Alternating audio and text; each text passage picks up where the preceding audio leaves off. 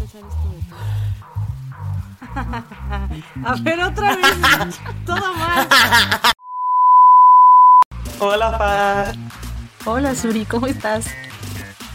Bien, ¿y tú? Bien, bienvenida a este tu podcast. Bienvenida también.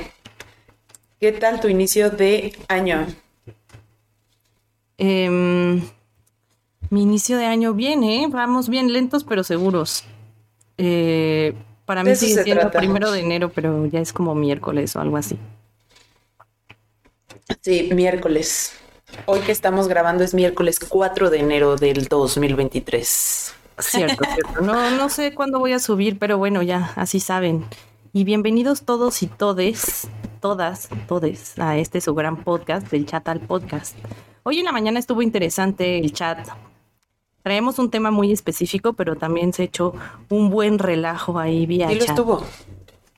Estábamos haciendo reflexiones de qué canción pondrían si les dijeran que en cinco minutos se van a morir.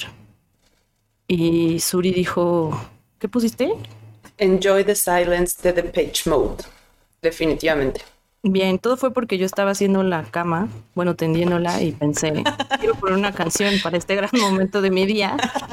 Y luego eso me llevó a reflexionar, este, si me fuera a morir ahorita, ¿qué canción pondría? Y no encontré, porque sí tengo mis rolas favoritas, pero pensé, Tendría que ser algo con J-Lo o Michael Jackson en tu caso.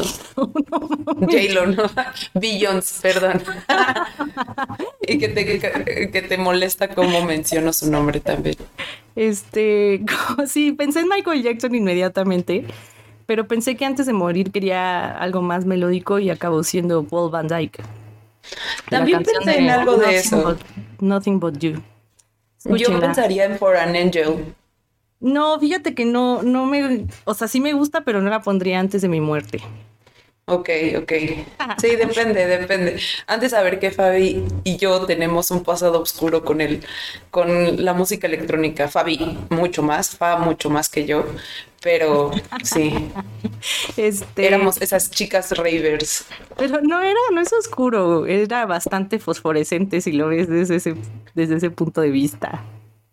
Tienes toda la razón. Y no, no me da pena, pero vaya, en mis círculos cercanos y extendidos, no es muy común que tuvieran su etapa psycho, o sea, todos pasaban por su etapa emo, esas sí, casi, sí. casi todos, pero casi nadie por la etapa psycho o electrónica. La etapa emo nunca la tuve, nunca, nunca. Sí, tú no, tú no, tú no, yo sí, definitivamente. Definitivamente. Me enamoré de chicos que tenían su banda y todas esas cosas que se hacen. Continuemos. Bienvenidos. Ya sé que ya les había dado la bienvenida, pero estamos aquí en momento, el momento de la dispersión presenta este gran capítulo que va a ser de los límites. Límites, límites. Tropecé de nuevo con la misma piedra.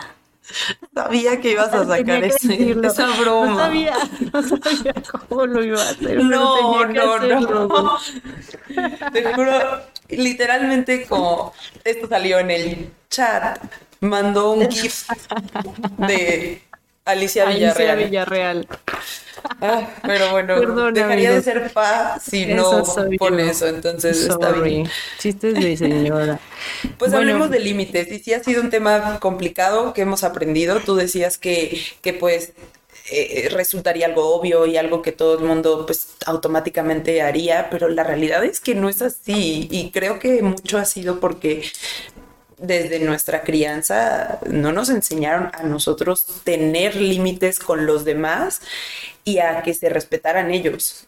Desde tonterías, y yo lo empecé a experimentar porque en mi familia hay eh, niños pequeños y este, y que el hecho clásico de llegó alguien y que salúdalo y dale un abrazo, dale un beso y, y- si el niño no quiere, eh, obligarlo a hacerlo, porque esa es la manera en la que yo crecí y creo que la que tú creciste y a él, a esta, a este sobrino, le respetan su decisión. O sea, es como de no, él dice no, y es importante que él sepa que su no es válido y no sé qué, yo, wow. O sea, me voló la mente y, es cierto, y creo que sin querer, eso no lo tenía como en mis notas, pero sin querer creo que va ligado al, tema. Desde chiquitos no nos enseñaron eso. Sí, claro, y, y ni chiquitos ni más grandes. O sea, lo que comentaba es que em, hoy en día mucha gente se incomoda demasiado cuando alguien pone un límite. No es un tema tan del dominio común como se pensaría.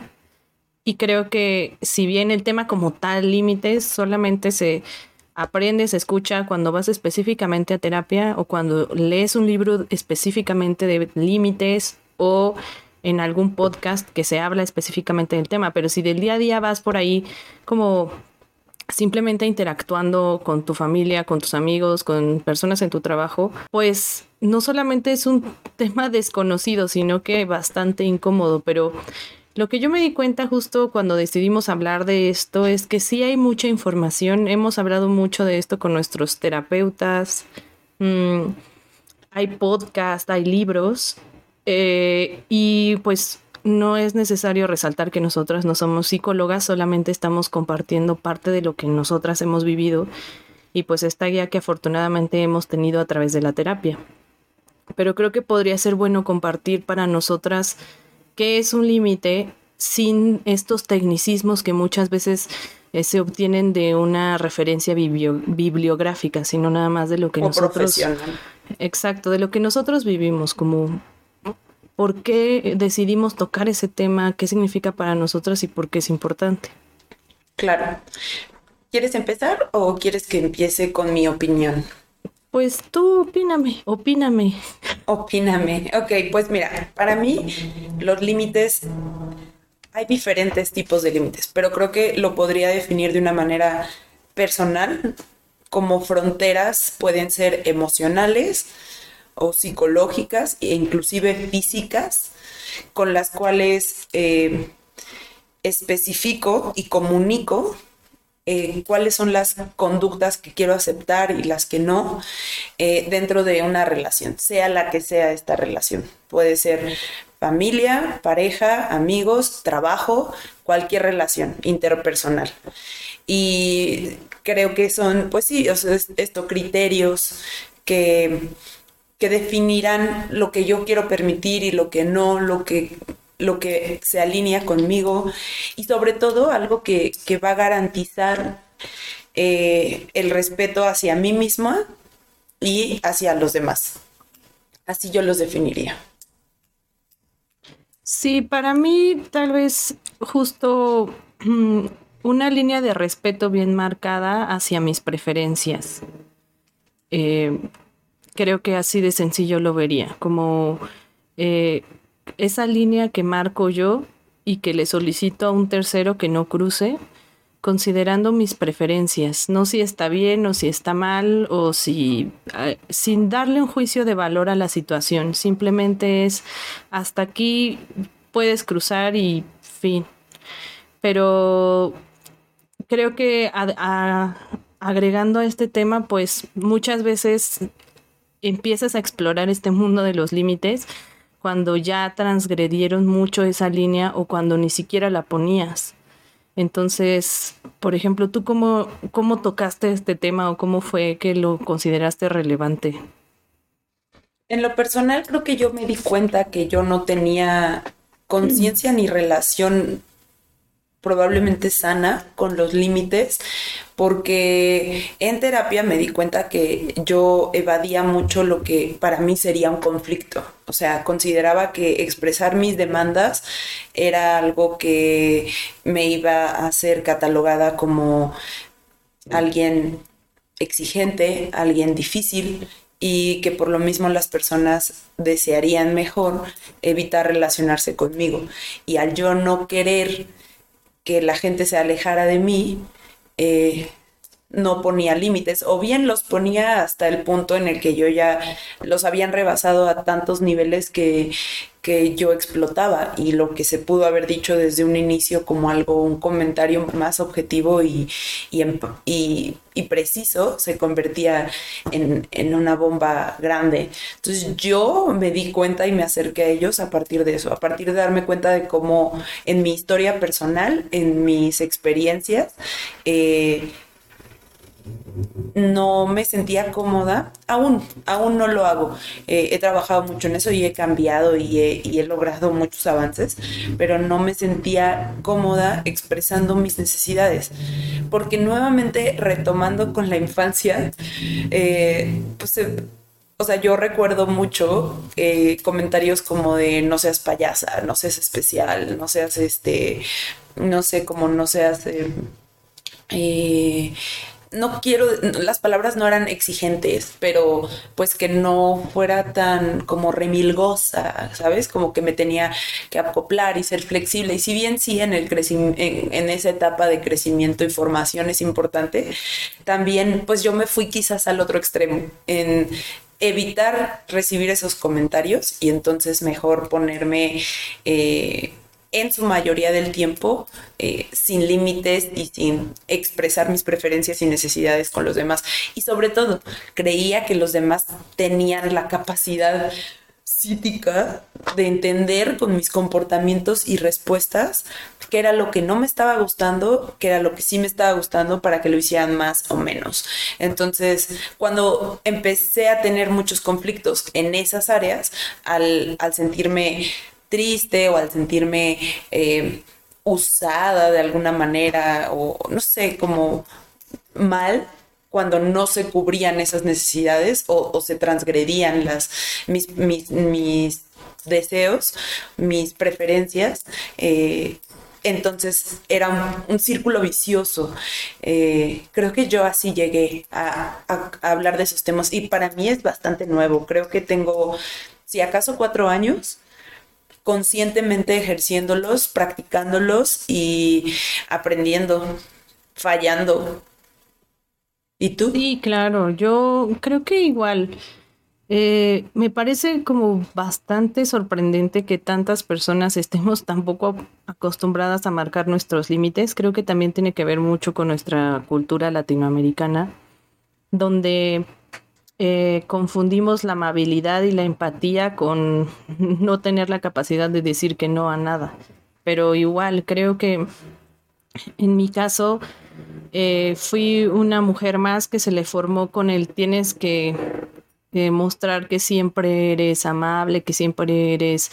que estás disponible, que eres respetuosa. Entonces eso se va desdibujando un poco y acabas simplemente accediendo a todo con tal de mantener una imagen y de repente cuando llegas a terapia y platicas que te sientes que no eres tú mismo, pero no entiendes por qué, pues descubres que muchas veces es porque tus preferencias y tus gustos no son tan genuinos, sino que vienen de algunas exigencias de otros y que en este camino de autoconocimiento, cuando empiezas a identificar qué te gusta y qué no te gusta, te das cuenta que estás haciendo cosas que no quieres y cuando preguntas, ay, ¿cómo dejo de hacer cosas que no quiero?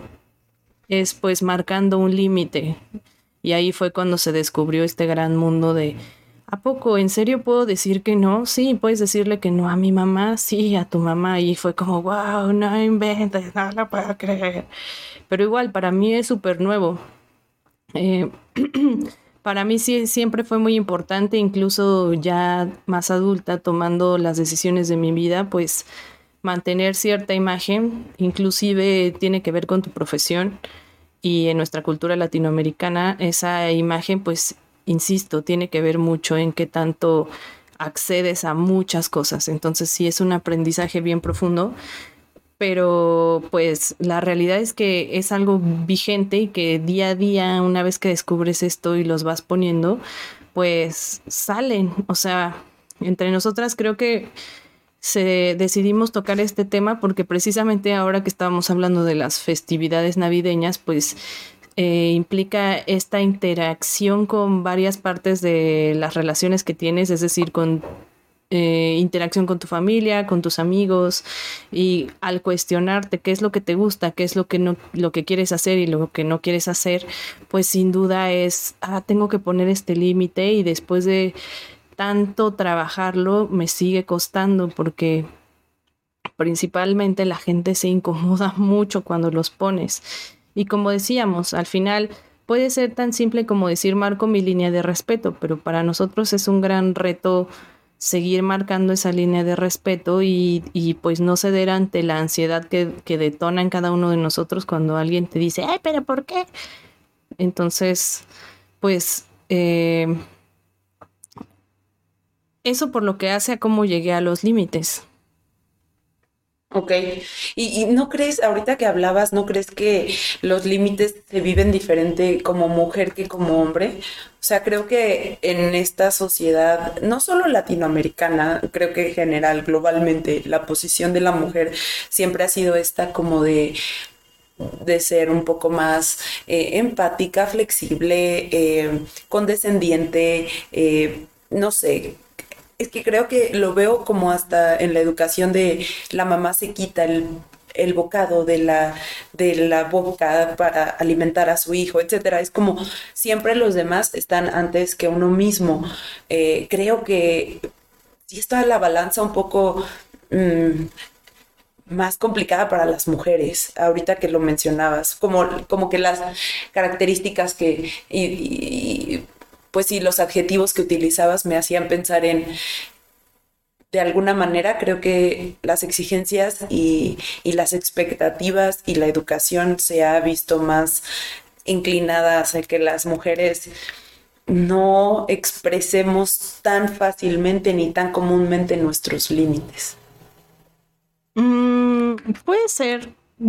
Probablemente sí hay más aspectos en los que la sociedad está acostumbrada a que todo tenemos que decir que sí, sin expresar mm, nada más que eso. Pero también creo que cada quien desde su trinchera vive momentos distintos. O sea, hablando solamente de límites, creo que no afecta tanto el género. Insisto, creo que puede haber mayores situaciones, pero que pues también hombres o personas eh, que no tienen un género definido, etcétera, eh, pues se van a encontrar en situaciones que simplemente no quieran hacer algo que tienen que hacer, o sea, hablando como... Sí, concuerdo, o sea, creo que es algo que todos vivimos y no va a ser, la plática no se va a ir hacia esta parte feminista o machista o patriarcal, etcétera, pero me llamó la atención y lo quise nada más poner sobre la mesa, como que yo difiero mucho en lo que en lo que dices. Yo sí creo que sí, genuinamente me estoy convenciendo de que creo que sí está muy mucho más difícil la situación para las mujeres. Es un es un temita más en el cual las mujeres lo vivimos con más limitante y con más reto. Pero sí, creo que probablemente en una sociedad eh, de la que venimos, sí va a haber muchas más situaciones en las que cuando un hombre dice no, no quiero a la verga, no, muchas personas no se atreven a cuestionarlos y a la mujer sí se voltea uno con desdén así, ay, ¿cómo se atreve a decir que no? Pero creo que ya estamos en ese camino. Creo que hablando propiamente solo de límites, sí tenemos varias situaciones que cada quien vive desde su lado, o sea, eh, por poner un ejemplo, muchas veces los hombres, o sea, ahorita van a caer 100 amigos, 1000 amigos que van a decir, eh, he ido a bailar, sí, todos, todos nuestros amigos que nos escuchan, como eh, no sabes a la cantidad de sitios que he ido por mi pareja que le gusta hacer cosas que yo no quiero por ejemplo, bailar. Ya lo, ya lo tuvimos en un chat de odio que me obliguen a bailar y bailo. Ese tipo de cosas. Entonces creo que cada quien va a tener su historia, pero pues aquí lo importante es identificar cómo expresar lo que no te, lo que no te gusta, marcar ese límite y que las otras personas lo respeten y qué hacer cuando no, cuando no se respeta, o sea, en nuestro día a día. Por ejemplo, algo que creo que es con lo que nos enfrentamos muy seguido es decir, no quiero que hables de eso o no quiero tocar este tema con nuestra propia familia, que es algo que creo que nos ha tocado más porque desafortunadamente con la familia es con quien, pues como tenemos más confianza y como le hemos cedido el 100% prácticamente de nuestra confidencialidad y privacidad, se sienten con la autoridad de opinar de absolutamente todo lo que hacemos e incluso de decirnos y continuar diciéndonos qué es lo que nos gusta y qué es lo que no nos gusta. O sea, al final, pues nuestros papás nos enseñaron esas preferencias, entonces, pues me imagino que quieren seguir con este tema de autoridad. Y pues es complejo como, como precisamente las personas más cercanas a ti son las que normalmente no o les cuesta más eh, respetar. Con las que nos cuesta un poquito más igual plantear los límites y hacerlos respetar.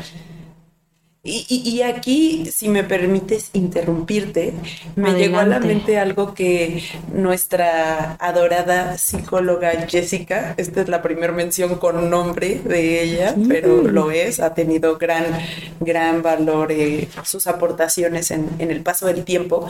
No recuerdo exactamente cuál era el autor, pero voy a buscar el video y si ya aprendimos a cómo agregar links en la descripción de, de nuestro podcast, les agregaremos el video, pero hay un video, no recuerdo si es Jorge Bucay o, o Fernando, Cab no, eh, Facundo eh, Cabral, creo, uno, uno de estos autores, pero justo una persona del público en una entrevista le pregunta esto de, oye, ¿por qué nos cuesta tanto sentirnos como felices y, a gusto con lo que somos y con lo que... Eh, con y, esto habla de expresar y plantear nuestros límites.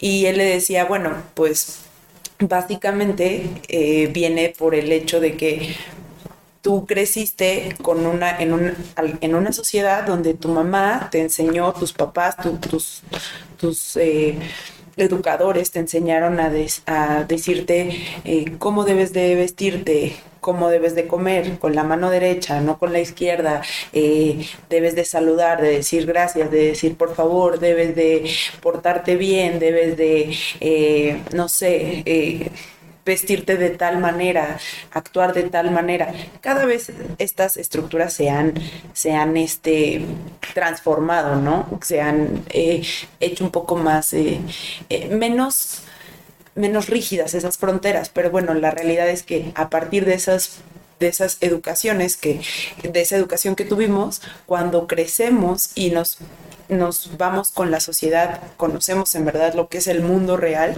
nos encontramos con comportamientos diferentes, con necesidades diferentes y es cuando chocas y, necesitas, eh, eh, porque ya transgredieron tanto tus deseos y tus libertades y tus preferencias, eh, expresar estos límites de manera, eh, en el mejor de los casos, de manera empática y de manera asertiva.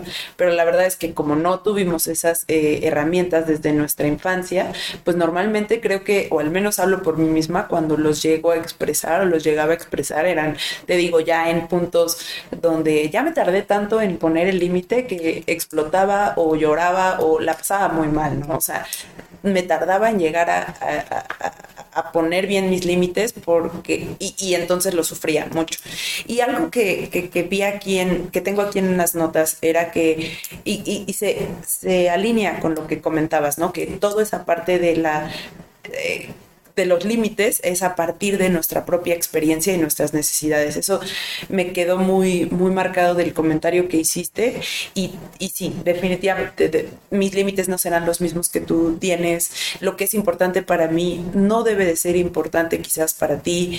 Y, y esto que comentabas de los amigos que con sus parejas han hecho cosas que no querían o que no les gusta, habla también de el ser flexible y el ser empático y en el entender que en una relación, sea la que sea, entre amigos, nos ha pasado entre tú y yo, con, con parejas, con familia, que tienes que ser flexible y tienes que decir, ok, estos son mis límites, son mis, mis deseos, mis necesidades y estos son los tuyos, donde podemos converger ambos, que no afecte a ciertos niveles a ti, tus libertades, ni las mías, y que podamos coexistir y que podamos formar algo juntos.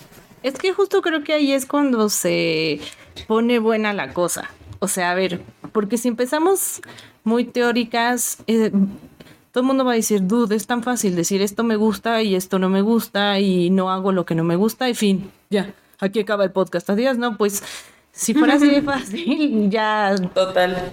Eh, pero se pone buena la cosa cuando no aprendes a, a distinguir esa delgada línea entre poner tu límite y ser egoísta, entre no entre poner tu límite y ser empático, entre cómo se va a sentir el otro. Entonces ahí es cuando ya se pone bueno, porque creo que no podemos sostener nuestros límites si no entendemos bien que nunca vas a ser egoísta si pones un límite desde el amor y no desde el ego. Eh, y que también no eres responsable de cómo se va a sentir el otro con tu límite. Entonces, tal cual lo acabas de decir, llegar a un punto medio es la tarea compleja en la cual eres empático con cómo se va a sentir la otra persona, con sus preferencias y también dándole la importancia a lo que tú quieres. Entonces, ¿cómo siendo una persona que lleva la vida eterna cediendo a que las otras personas son más importantes que tú o cómo se sienten? vas a llegar a poner un límite sano en el que no acabes diciendo otra vez, ay, otra vez estoy aquí haciendo algo que no quería cuando no quería con quien no quería para que la otra persona no se sienta mal. Entonces creo que ese es el reto. Porque lo que decías, dude, pues hay que trabajarle. Sé que a mi pareja le encanta bailar y a mí me caga la madre. Eh, ahí, ¿cuál sería la respuesta correcta? Lo que yo pienso es, pues, hoy, hoy yo pienso que si a mí es a la que me gusta bailar eh, y a la otra persona no, no llevarla a ese extremo en la que haga algo que no quiere. Y si la otra persona genuinamente me manifiesta no quiero bailar porque no me gusta, pues no sentir eso como una agresión, porque ahí nos estaríamos poniendo del otro lado que precisamente estamos juzgando de esas personas que no respetan nuestros límites. Entonces, Creo que otra vez hay que transitar en el camino del autoconocimiento y también de seguir trabajando en nosotros mismos eh, y entender que la empatía hacia el otro no va a significar hacer cosas que no queremos hacer. Totalmente, totalmente. Incluso lo tengo aquí anotadito. Justo, y que no hay, hay, negociables y no negociables. Entonces, tener claro eso. Pero sí es complejo, o sea, insisto. Es bien complejo, es bien complejo. Las relaciones humanas lo son. Pero sí, lo que decías es que parece que tú tienes tus anotaciones y no soy yo. Porque dijiste exactamente, o sea, algo que yo traía como de casi casi para cerrar, de, de como, como proceso o recomendaciones para crear límites y límites sanos, que era esto que decías totalmente de acuerdo. Primero tienes que saber ¿Qué quieres? Autoconocimiento. ¿Qué quieres? ¿Cómo lo quieres? ¿Cuándo lo quieres? Y entender que las demás personas no, pues no tienen por qué saberlo, o sea, no vienen con un cassette de, o tú no les entregas un, un, folleto de qué es lo que te gusta y no te gusta, no son adivinos, entonces autoconocimiento para saber qué es lo que tú quieres para poder después comunicarlo. Dos, creo que sería el trabajar con tu autoestima, que creo que habla de qué es lo negociable, qué no es negociable, qué es, qué es lo que si tú transgredes esta parte, afecta mi persona o, o, no me gusta. Y ahí algo que leía era que la autoestima o sea, de verdad la autoestima tiene que ver mucho con los límites, como cuánto te valoras tú para que de verdad hagas valer ese, ese amor propio, eh, muy a pesar de las relaciones, ¿no? Como como que no nada existe, ya aquí es otra rama, pero es como cuando en una relación, sea la que sea, no solo de pareja, eh, algo no está funcionando, te está eh, transgrediendo muchísimo y de todos modos decides quedarte por X o Y o Z. Ahí también es como, ¿qué, qué valoro más? ¿A mí o al otro? Y, hay negociables y no negociables, como decíamos. Y lo, más, lo otro punto era aprender a, ser, a comunicarte y ser asertivo, a decir las cosas con las palabras correctas, en el tono correcto, y no va a ser el mismo el que voy a usar contigo que con mi pareja, que con mi mamá, cambia. Y, y por último, creo que el cierre, como, como ser, sí, como completar el círculo sería la empatía comprender que la perspectiva de mi pareja, de, mi pareja en cuanto a dos personas, amigos o lo que sea, mm, familia, eh, jefes incluso, mi perspectiva no va a ser la misma que la otra. Entonces tengo que ser empático también con eso para que incluso lo que él me esté pidiendo pueda entender que muy sí, no para, muy sí, para mí no es importante, para esa persona sí. Y, y puedo esforzar en ciertas áreas o ser flexible para, para no afectar a la otra persona. No sé, dude, tengo issues ahí con esta última parte. O sea, a ver, plati platícame. ¿Qué opinas? No, pues, de la empatía. sí, es que creo que ahí es cuando se pierde la intención del límite. O sea, tú estás diciendo, güey, a mí no me gusta. Otra vez el pinche mismo ejemplo a mí no me gusta bailar y a mi pareja le encanta bailar. Entonces, ¿cómo manejo ahí la empatía? Es voy a pasármela de la verga a bailar. Nada más porque a él le gusta para que lo haga feliz. Que no podríamos hablar de una situación en la que yo diga no quiero ir a bailar porque realmente no me gusta, pero eso no va a quitarte a ti y arrebatarte a ti la felicidad. O cómo ¿Cómo entiendo esta última parte? O sea, siendo tú una persona que no eres psicóloga, ¿cómo entiendes esta última parte de ser empático? Creo que, o sea, en ese, siguiendo ese ejemplo que tú decías, a mí me gusta bailar y a mi pareja le caga bailar, pareja, llámese amigo, mamá, papá, whatever. Eh, eh, y esta persona la va a pasar terrible estando ahí, o sea, terrible estando ahí, habla de, de del autoconocimiento de esa persona, de decir, la voy a pasar terrible, o sea, esto sí no lo quiero hacer. Y yo, yo tengo que ser empático con entender mi pareja, quien sea que sea, la va a pasar terrible. No lo voy a forzar, no le voy a forzar a hacer algo que la va a pasar terrible. Soy empática entendiendo que, que a ti no te gusta lo que a mí me encanta. O sea, y, por eso me hago para atrás y digo, esto no es negociable. Eh, yo necesito a fuerza una pareja eh, amigo que le encante bailar. Entonces, pues ya no puedo ser tu amigo. Pon tú. O, pues sí, o sea, de plano, si no es negociable, si ya no es negociable. Pero o sea, y se escucha tonto porque es un ejemplo de bailar, pero esto puede ser en cualquier otro aspecto, en monogamia, en whatever. Pero sin elevarlo mucho, si tú eres la que no quieres bailar y la otra persona te sigue insistiendo que a esa, que le gusta bailar y que quieres que le acompañes más, que es su sueño. La otra persona no está siendo empática conmigo, no está valor, no está tomando. ¿Cómo mantienes tú tu límite? No juzgues a la otra persona, la otra persona Aquí estamos hablando de yo no quiero ir a bailar. Como yo mantengo mi límite, la pero ¿quién soy yo? ¿Quién quiere bailar o quién no quiere bailar? ¿Quién no quiere bailar? Voy a ¿Quién, ¿Quién no quiere? A ver, vamos a ponernos justo en un punto. Yo soy la que no quiere bailar tú eres la que no quiere bailar, pero estamos aquí considerando. Las dos no queremos bailar. No queremos bailar con quien sea, con nuestra mamá para darle acá más sentimiento al, al Nadie. Sí, no, no queremos bailar.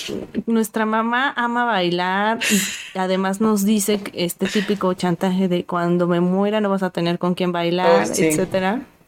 Entonces, nosotros realmente no lo queremos hacer, pero consideramos este aspecto de hay que ser empático con cómo se va a sentir la mamá y entonces ahí vas como pendejo a ir a bailar con tu mamá diciendo otra vez crucé este límite por querer hacer sentir feliz a mi mamá, no respeté mi propio límite y mi mamá evidentemente no lo respetó porque así son las mamás y siguen, insiste, insiste, insiste que por favor vayan a bailar ahí cómo eres empático. O sea, yo no puedo controlar que mi mamá sea empática conmigo, probablemente no lo sea. Eh, ¿Hasta qué punto llevo mi empatía?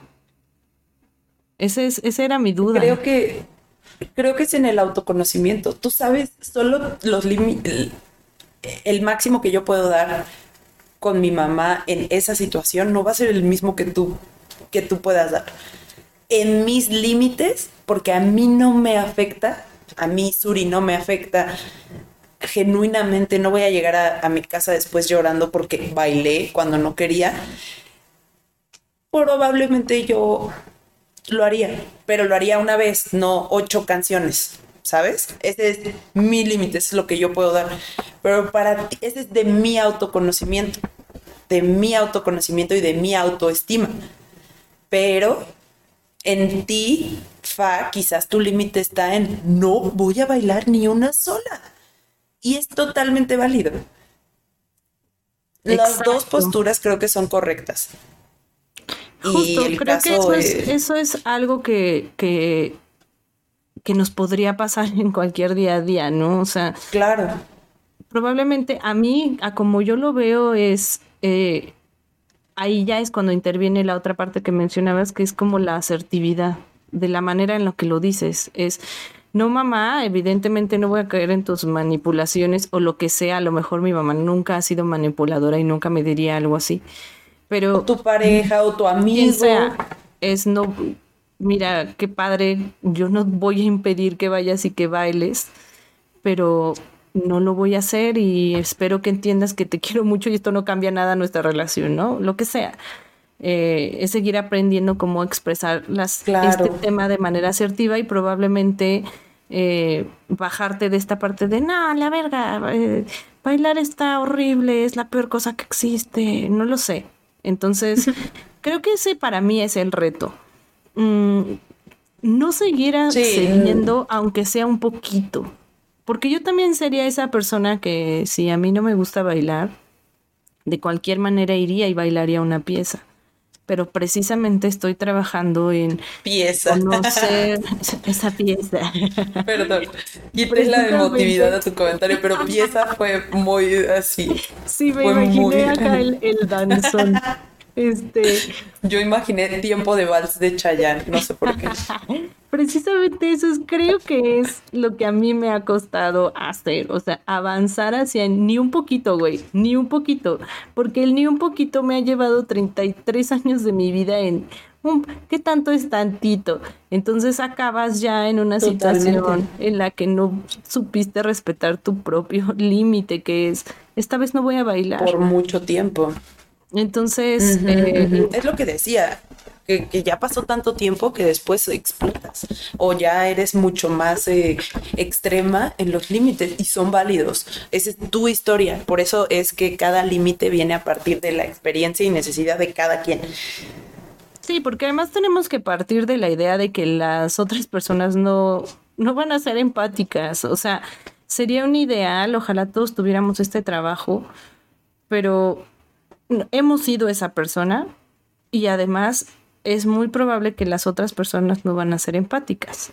Otra vez, hoy en día nos hemos vuelto esas personas que a todo decimos que no y que también es parte del trabajo, la retroalimentación que recibimos, porque llegamos a un lugar y es, ay, tú seguro no vas a querer, ay, seguro a ti no te va a gustar, ay, es que tú ya eres bien payasa, ay, es que a ti nada te gusta, contigo nada se puede hablar.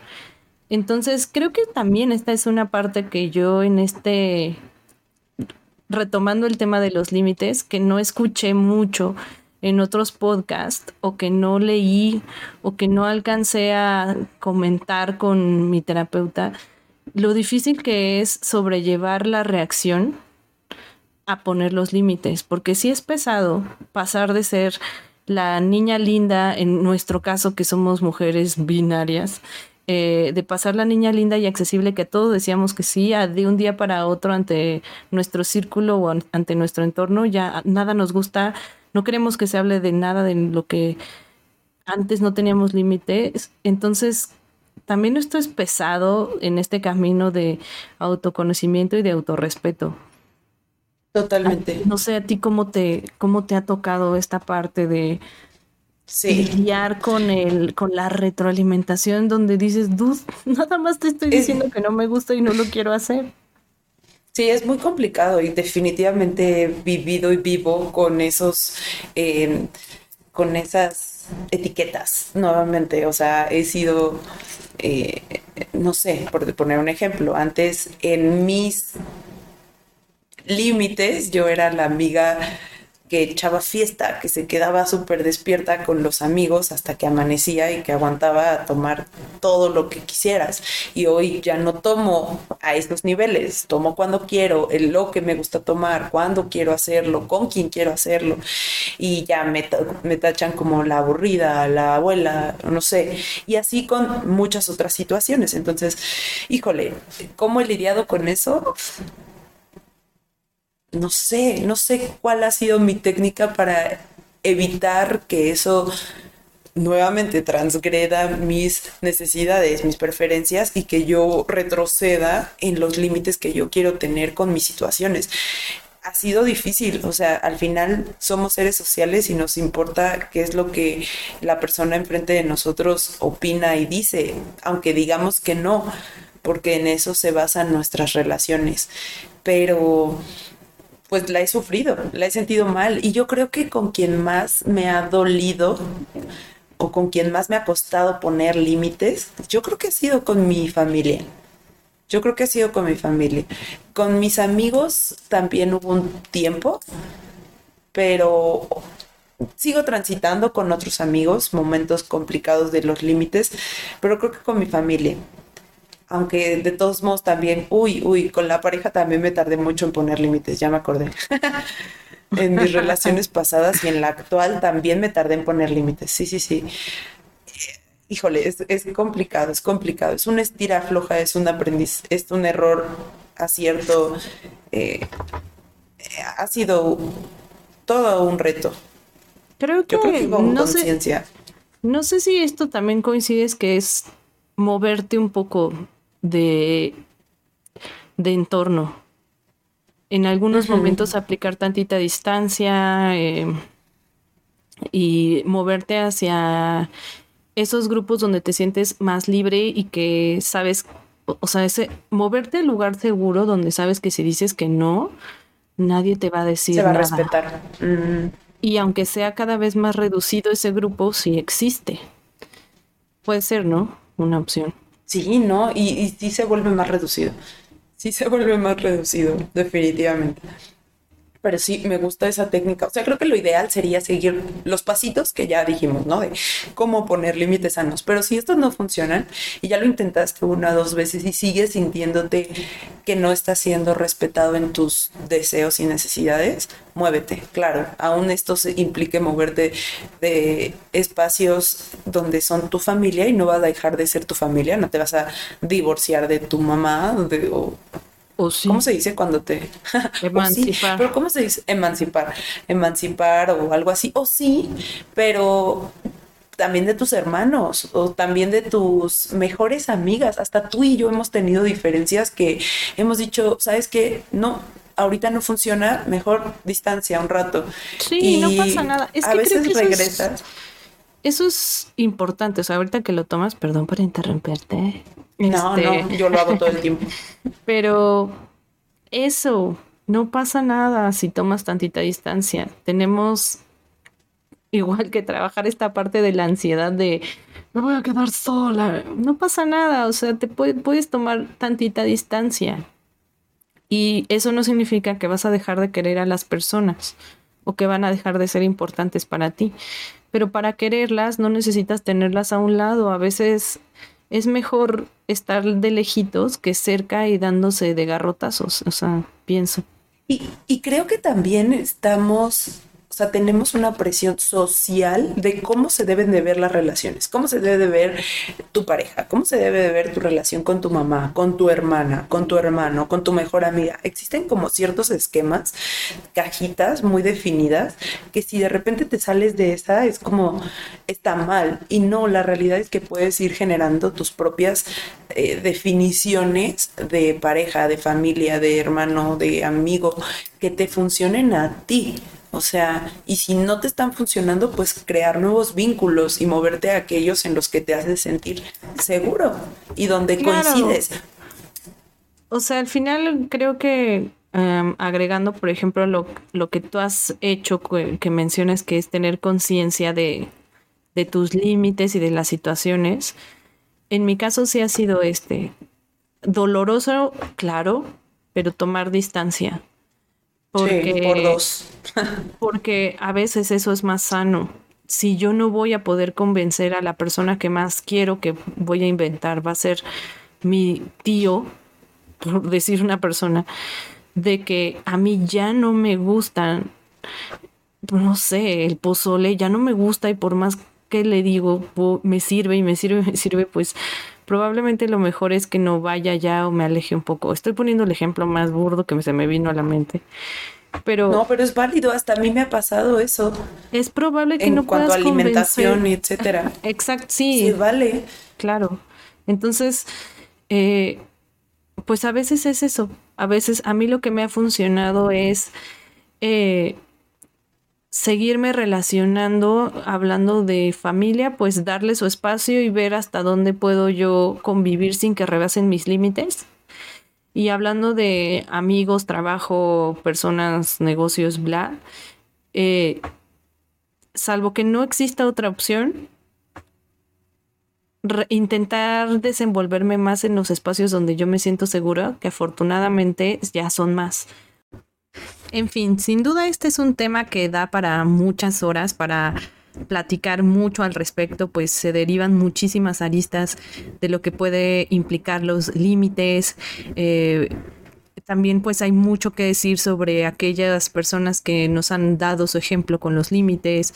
Hay mucho que decir sobre mm, otras situaciones que aquí no hemos tratado a fondo, como cuestiones que ya van más allá de nuestras relaciones interpersonales, eh, más íntimas, sino que también pues las laborales, etcétera. Entonces, eh, ya habrá, ya habrá otros, otros momentos en los que sin duda vamos a retomar este tema. Eh, pero bueno, este, como se los dijimos al inicio del, del podcast, pues es una lluvia de ideas de cómo nos sentimos, cómo se sienten dos mujeres normales en relación con un tema que de cierto modo es novedoso en nuestras vidas. Eh, pero pues valdrá la pena también ver qué dicen los expertos, ver también otros puntos de vista. Entonces, pues sin duda es un tema que vamos a retomar en el futuro. ¿Y por qué no, Suri, nos recuerdas eh, estos bullets que habías mencionado respecto de la manera en la que podemos establecer límites sanos para ya cerrar con el capítulo, no hacerlo tan largo, pero pues dejar también eh, el tema abierto para retomarlo en otra ocasión pues era primero la práctica del autocontrol, que decíamos que es entender qué es lo que yo quiero. Primero, porque a veces no sabemos qué queremos. Me ha pasado un buen, o sea, me tengo que sentar a genuinamente definir qué quiero o que este me dijo que quiero. Dos, autoestima. Autoconocimiento, uno.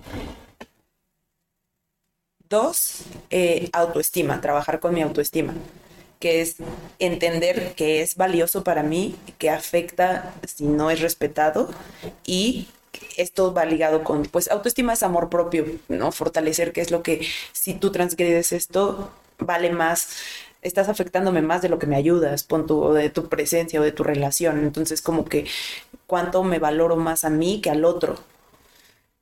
Siempre ser primero, aunque sea ególatra o egocentrista, pues al final solo te tienes a ti. Tres, aprender a comunicarte asertivamente. Creo que en la comunicación viene mucho el poder de negociar qué es lo que es para ti negociable y qué es lo que no es negociable, qué son mis requerimientos, que si no están, no juego y cuáles otros puedo ser flexible, moverme un poquito en, un rango. Y lo último era ser empático, entender que lo que tú para ti es importante, para mí mm, probablemente no lo va a ser. Y, viceversa. Eh, comprender la, perspectiva del otro, básicamente. Y, creo que con eso, con esos cuatro puntos podrían ser para, establecer límites de manera sana. Eh, puede haber más, menos, pero creo que puedes eh, englobar muy bien aquí muchas cosas. Muy bien, pues esto es todo por hoy. Muchas gracias por escucharnos. Muchas gracias y recuérdanos nuestro email para, para que empiecen el chat con nosotros. Eh, nuestro mail es chat al podcast arroba gmail.com. Eh, sé que es promesa, pero llegará, es parte de la emoción de, de este podcast que algún día van a llegar las redes sociales. Eh, pero mientras tanto, puedes mandarnos correos. Sí, ya sé. Eh, y saludos a la mamá de Suri, porque si no, se borra la grabación. Hola, señora. Uy. Muchas gracias por escucharnos. Creo que ya no nos escucha desde el capítulo Ya de sé, Navidad, no pero importa, bueno, pero es va a una ser- buena, es una Va buena a ser la práctica por siempre. vuelva, señora, vuelva. Súper. Cuídate mucho. Tú también. Cuídense todos. Nos vemos en el chat. Bye. Here we go now. Bye.